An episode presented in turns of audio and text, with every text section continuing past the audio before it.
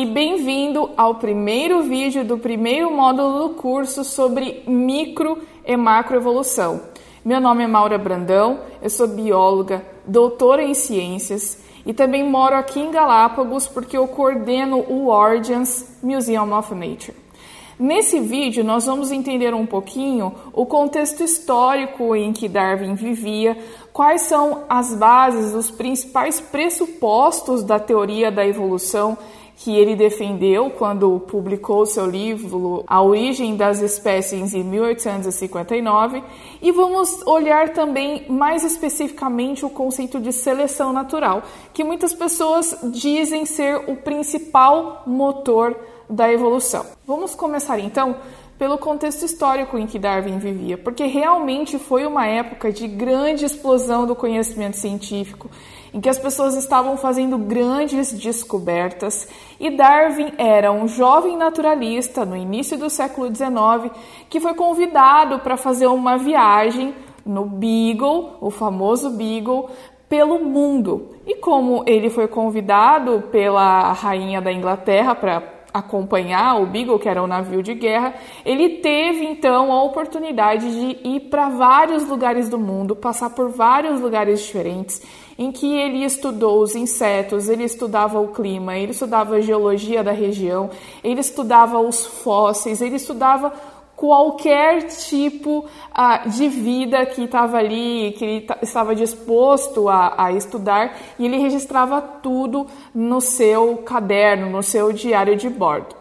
Além disso, também, Darwin carregava com ele revistas com artigos científicos publicados da época, em que ele acabava pegando essas revistas ah, nos lugares em que ele parava para reabastecer, em que o Beagle parava né, para fazer seu reabastecimento. E ele também levava com ele livros.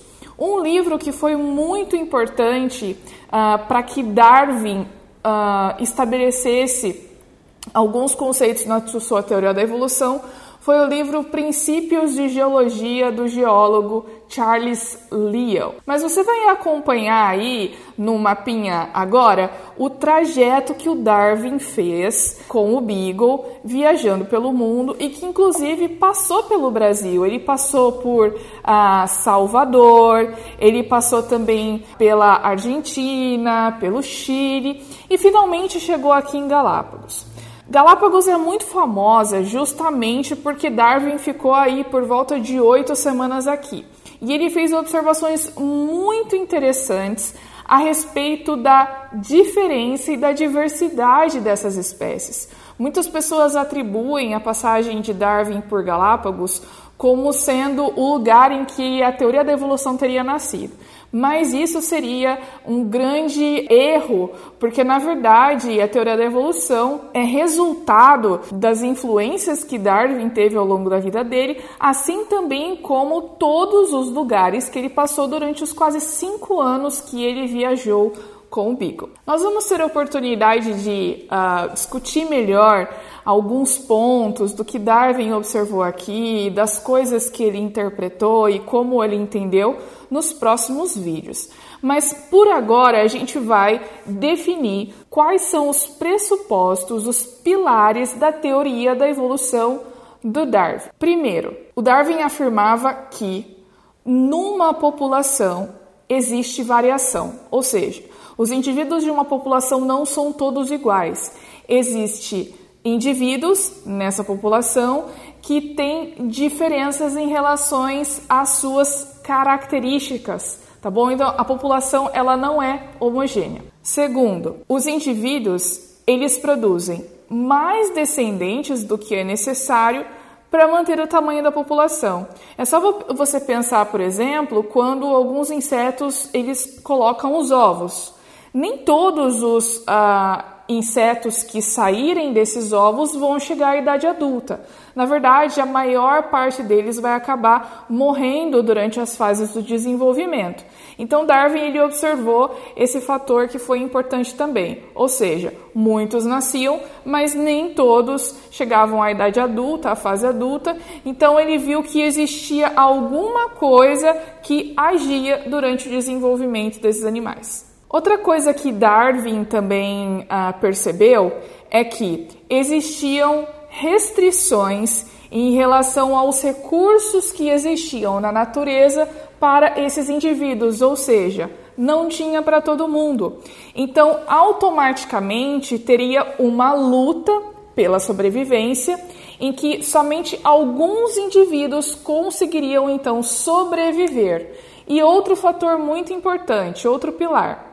Esses indivíduos que sobreviveram teriam que necessariamente ter descendentes para que essas características pudessem ser transmitidas para os seus descendentes. Ou seja, não adianta o animal ter características que o confere vantagem na luta pela sobrevivência se ele não consegue ter descendentes para fazer com que essa característica seja transferida então para as próximas gerações. Vamos então revisar esses quatro pontos. Primeiro, numa população existe variação.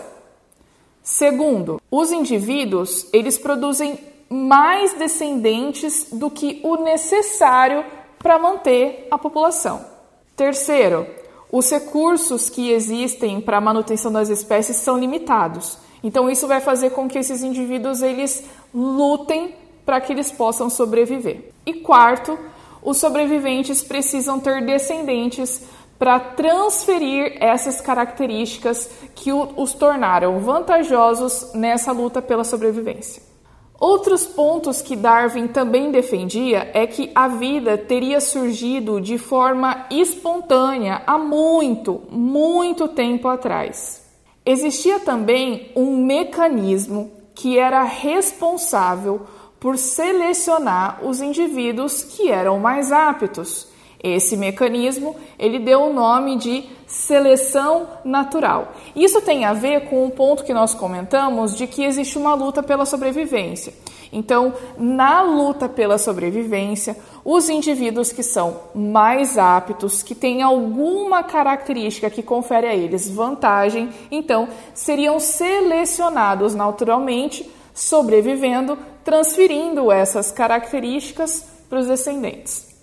Outro conceito muito importante que Darwin se apropriou foi um conceito chamado de uniformitarismo, que era defendido no seu tempo por alguns geólogos, inclusive por Charles Lyell. Lembra que eu falei que o Darwin andava com o livro dele Princípios de Geologia.